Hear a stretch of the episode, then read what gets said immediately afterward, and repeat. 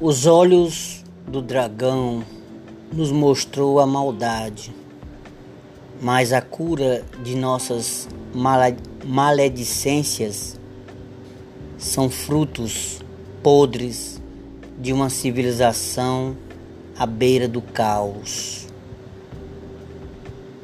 Francis James Lima da Silva